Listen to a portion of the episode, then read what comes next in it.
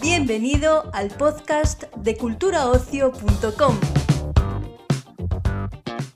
Comenzamos un nuevo capítulo de Cultura Ocio, el portal de noticias sobre cine, series, música y ocio en general de Europa Press, para ofrecerte una serie de entrevistas con motivo del estreno de Reyes de la Noche, la nueva serie de Movistar Plus que será estrenada el viernes 14 de mayo y que está inspirada en la rivalidad histórica entre José María García y José Ramón de la Morena y su guerra en las ondas que mantuvieron durante la década de los 90 por hacerse con el control de la radio deportiva. En este episodio dividido en dos bloques te ofrecemos una entrevista con sus protagonistas, Javier Gutiérrez, Miki Esparvé e Itzaso Arana, y en la segunda parte con sus directores y creadores, Cristóbal Garrido, Adolfo Valor y Carlos Cerón. Nuestro compañero Israel Arias, redactor jefe de Cultura Ocio, tuvo el placer de charlar con todos ellos. Eh, pues eh, lo primero que me gustaría saber es si sois futboleros, si erais seguidores de, aquella radio o si tenéis algún recuerdo de infancia, algunos, de aquella rivalidad histórica entre, entre García y de la Morena. Yo, lo que pasa es que el, contexto y el periodo a mí me pilló muy pequeño. Yo tenía 8 o 9 años y además mi abuelo que me llevaba al Camp Nou eh, siempre antes y después del partido escuchábamos al periodista por excelencia deportivo catalán que era Joaquín María Puyal, que en Cataluña Radio era una eminencia. Entonces yo el recuerdo fuerte, obviamente sabía y ubicaba a García, sobre todo, imagínate, porque eh, le hacían muchas imitaciones en la época, yo me acuerdo. Y yo que veía programas de humor y demás, pues sí que, que me acuerdo de que le imitaban más. Pero, pero escuchar, escuchar, escuchaba más a Puyal, la verdad. Yo era, yo era muy. Soy un poquito mayor que, que y que Miki. un poquito más. Y entonces me gustaba. A mí, yo soy muy futbolero y me gustaba mucho el fútbol y sobre todo escuchar a Super García, a narradores como Héctor del Mar, que era el hombre oh, gol, a, mítico, a Gaspar Rossetti, que vivían, vivían los goles y los encuentros con, con muchísima pasión y lo transmitían mucho a los, a los oyentes. ¿no? Y y para mí ha sido todo un placer eh, cantar las alineaciones de una Copa del Rey, de una final del Barça y del Madrid con aquellas alineaciones. Ha sido, ha sido como un sueño. Y yo, a riesgo de que, me, de que me echen ya a posteriori, la verdad es que con el fútbol ni con la radio de esa época, pero debo decir que aún así eh, me ha enganchado el proyecto y eh, al proyecto se puede acercar un montón de gente así como yo eh, y que le puede enamorar igualmente porque alrededor del fútbol en este caso se mueve una pasión y unas locuras que son muy, muy divertidas. Sí, mira, pues precisamente voy a, ahora que has dicho eso, voy a adelantaros una pregunta que tenía para más adelante, pero me viene muy bien esto que has dicho porque quería preguntaros si creéis que todavía, si aún el fútbol eh, tiene demasiado peso, se le da demasiada importancia en este, en este país, porque la serie eh, refleja muy bien ese, esa curiosa relación, ese curioso diálogo que tienen deporte y poder, ¿no? Muchas veces. ¿Creéis que es demasiada la importancia que se da al fútbol en este país en lugar de preocuparnos por otras cosas? Pero, pero ni lo dudes, demasiada. Cuando en plena campaña de la Comunidad de Madrid se poco menos que separa el mundo porque va a haber una superliga entre los clubes más poderosos del mundo, eh, a mí me llama muchísimo la atención que, que, prime lo deportivo, y en este caso lo deportivo ligado a lo económico, por encima de lo político, ¿no? Y un momento como estamos, además, en plena pandemia, y por muchas cosas, eh, con muchas cosas que solucionar y que resolver en nuestro país y en el resto del mundo. El fútbol, por, idiota que nos parezca, sigue teniendo un peso específico muy superior al de muchos otros problemas que, que nos deberían de preocupar, como bien dices. Eh, ¿Les van a pitar los oídos a García de la Morena cuando, cuando vean la serie? ¿Sabéis si la han visto? ¿Os ha llegado algún input por parte de ellos? Sabemos que no son ellos los personajes, que está inspirado, que bebe de ellos, pero ¿os ha llegado algún input de, lo, si la han visto, si no la han visto? Pues tienen acceso a la serie como periodistas, como lo has tenido tú o como cualquiera. que lo piden a Movistar, les habrán mandado los capítulos. Eh, no, lo único que deseamos desde aquí es que la disfruten, tanto ellos como los que vivieron ese periodo, como los que no lo vivieron. Quiero decir, eh, la serie trata de, acercarse a un contexto que nos parecía muy atractivo de contar y insisto, o sea, más allá de los guiños, más allá de quien lo haya vivido, quien no, o quien se acerque por nostalgia a la serie, eh, es lo que decía Ichaso, la, la, serie cuenta muchísimas más cosas y va a muchísimos más temas que son totalmente empatizables, hayas nacido en el 2000 o hayas nacido en los 60, es que da igual, ¿no? Eh, y haces eso con, con cierta edad, pero bueno, eh, la gente del gremio, porque sí que ha habido mucho periodista deportivo que, que la ha visto, ¿qué, os está diciendo? ¿Que os habéis pasado o incluso que os habéis quedado cortos? Eso. Eh, yo, o sea, no he tenido a lo mejor tanto contacto ahora con los periodistas deportivos. Sí debo decir que acabo de recibir un mensaje en vivo y en directo de Gemma Niedra que me ha dicho que le había gustado mucho la serie, con lo cual me sentí muy bendecida que aunque mi personaje para nada se parece a, su carácter, pero de alguna forma sí que... Bueno, pero tenía esa franja, ¿no? Horaria ella. Claro, tenía ese programa maravilloso, ¿no? Donde que sí, desde luego era inspiración. Entonces me siento un poco más tranquila y, después con los periodistas deportivos con los que hablamos en un principio nos dijeron que para nada era una exageración y que incluso a veces, como, habíais, como habéis dicho antes, ¿no? Que casi nos quedábamos cortos. Es realmente impresionante lo que se vive ahí dentro. Pero tiene razón, perdona, tiene razón Miki, no es una o sea, si le gusta el mundo del periodismo deportivo, pues miel sobre hojuelas. Pero no es una serie para, para los periodistas deportivos, ni mucho menos, ni para la gente. No, no, nos acotemos nada más a la gente que le gusta el fútbol, el deporte. Es una, una serie que habla de muchísimas más cosas. Sí, eh, eh, por eso es que eh, de eso os quería hablar ahora porque porque era una época, a la hora de hacer periodismo en general, era una época donde era más salvaje, pero quizá también más auténtica, y eso se puede extrapolar a, nuestra sociedad en general, ¿no? Donde había menos filtros, para bien o para mal, para bien o para mal, y no teníamos tanto miedo quizá de, caer en lo políticamente incorrecto, de lo que decimos muchas veces de la policía de Twitter, la autocensura, ¿no? ¿Cómo veis eso vosotros? Yo decías para bien o para mal, yo creo que es para bien y para mal. O sea, decir, hay, ciertas líneas que es verdad que, y esto Javi, que, era más fan del periodo y escuchaba mucha radio y lo has dicho en varias entrevistas, pero lo recuperó un poco, que eh, también se echa de menos, ¿no? Decías eh, a veces que se echa de menos en esta sociedad de lo que decías tú, ¿no? La, sociedad de la autocensura censura, y que vamos siempre con mucho cuidado de ver qué se dice, de no ofender. Eh, es verdad que era muy auténtica, por eso creo que es tan interesante ver la serie ahora, ¿no? Porque funciona como un espejo bastante peculiar con ese periodo y con el nuestro actual. Eh, no sé si tú lo echas de menos a veces, ¿no? ¿Has dicho alguna vez? Sí, por lo que tiene de, auténtico. Yo creo que ya no hay iconos como los que había antes. Hay buenos periodistas, excelentes periodistas, pero ese tipo, igual que, en la política, no.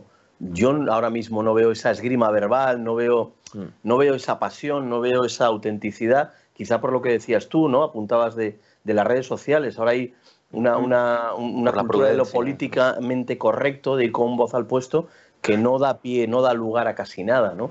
Y, yo creo que era lo más rescatable de aquella época, ¿no? Que eran muy bestias en todo lo que decían, para bien y para mal. Ichazo, no sé si quieres añadir algo en ese sentido. Sí, es que yo creo que como material de ficción es maravilloso. Para la realidad, pues eh, es un poco más contraindicado, pero, pero para.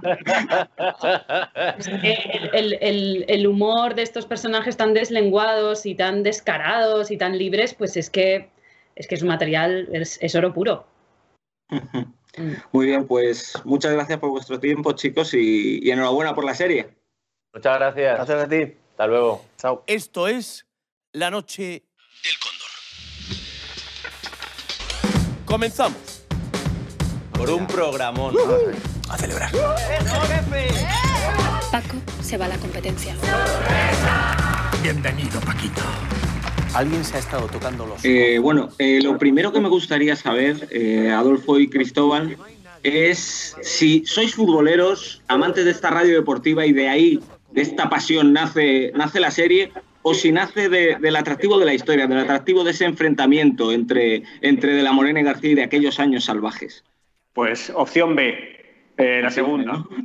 no, somos, no somos nada futboleros, eh, pero sí nos encanta la guerra y, personajes enconados y la ambición y, los y la lucha de egos. Es decir, no hace falta ser, eh, haber sido periodista deportivo en aquella época para entender ese tipo de personajes eh, que existe tanto en el show business como en, el- en la empresa más modesta del mundo, siempre hay codazos por, por eh, medrar y por, y por subir un poquito más en el escalafón. Y eso es lo que nos interesaba, sobre todo. Dos personajes eh, muy potentes en un contexto muy reconocible de una época muy concreta en este país, en el que, en el que el que la haya vivido creo que, que- que le va a molar verlo y recordarlo, y el que no la haya vivido va a flipar de que esto pudiera pasar. Eh, y Carlos, bueno, y también, ta- también Adolfo, eh, ¿cuál fue el mayor reto que os encontrasteis a la hora de llevar la radio a la televisión, de trasladar un medio a otro? Eh, para nosotros era muy importante el sonido, o sea, queríamos que sonara a radio y entonces, eh, para que fuera natural, le pedimos a los actores que trabajaran sus voces de radio, eh, que, que hicieran sus ejercicios, o sea, que en casa prepararan cómo iban a hablar a la radio, que no es lo mismo que cómo se habla normalmente y que el sonido sonara a radio. Hablamos con el equipo de sonido, con el de arte, ellos se escuchaban, ellos estaban haciendo, cada vez que rodábamos una secuencia de programa, era como si estuvieran haciendo un programa de verdad. Entonces, eh, creo que eso sí que se ha transmitido, sí que, se, sí que se, eh, hay una gran diferencia entre, entre lo que estamos viendo en, el, eh, en la redacción, todo este mundo frenético de carreras, de faxes, de tal, a que de repente cuando se hace el programa eso es sagrado, ¿no? Y es, es como una iglesia, todo el mundo en silencio y se genera un sonido especial, es, es un punto especial. Entonces, eso nos esforzamos mucho en que fuera así. Queríamos contarlo de forma épica, no queríamos que fuera una comedia de periodistas. Eh, queríamos que, eh, queríamos la historia retrata una guerra eh, entre dos locutores y queríamos contarlo con, con mucha épica y que tuviese mucha potencia visual. Y eso está tanto en los estudios como en las redacciones. Nos hemos cuidado mucho de mm, la atmósfera de aquella época, de micrófonos, de whiskies en las mesas de trabajo, de ceniceros llenos de colillas, luminosos, neones, eh, eh, cardados imposibles, to- todo eso está, está presente y es, está buscado, ¿no? está mimado. Y, y a esos dos locutores, ¿creéis que, que les va a gustar la serie? ¿Habéis tenido algún tipo de input por parte de ellos o de su entorno sobre si han visto la serie, sobre qué opinan de que se vaya a hacer una serie sobre este, inspirada o basada libre, muy libremente, que ya lo habéis dejado claro en, su, en lo que fue su enfrentamiento? No, o sea, hace poco ha habido unas declaraciones de uno de, de- de uno de los dos eh, que decía que, no- que no la había visto la serie, pero que no nos deseaba nada malo y yo ya con eso, yo ya con eso me quedo, me quedo tranquilo. Pero no, o sea, no quisimos hablar precisamente con ellos porque no queríamos que pensaran que es una que era una serie sobre sus vidas y porque eh, realmente en todo, el, en todo el proceso de documentación hemos hablado con muchos periodistas deportivos para que nos contaran no esa guerra, sino ese universo, que eso era lo que nos interesaba. Esa guerra ya está más que do- documentada y está en las fonotecas está por todas partes. Pero sí que nos acercamos a muchos periodistas deportivos, pero no a ellos en concreto porque queríamos respetar a J. Montes y a Paco el Cóndor. No queríamos enamorarnos de, las figuras, de esas, figuras, porque si no posiblemente nos habríamos hecho la picha a un lío y ahí sí que ya habríamos tenido problemas a la hora de, mm, separar ficción y realidad. Ajá. Eh, ¿y, los, ¿Y los periodistas deportivos que, que la han visto, qué os dicen? ¿Que os habéis pasado o que os habéis quedado cortos incluso? Otra vez opción B. Sí, hoy, hoy, hoy hemos visto a varios y, y estaban, bastante, estaban bastante a tope con la serie. Eh, creo que de momento el gremio está a favor. No, no, no sé si eh, el viernes cuando la vea el resto de, de- de la profesión nos linchan en... Bueno, yo, yo no piso mucho los campos de fútbol, pero nos vamos a cruzar. Es difícil que nos crucemos, pero, pero no, espero que les guste porque eh, hemos intentado ser muy, muy respetuosos con, con su profesión, vamos. Ujú.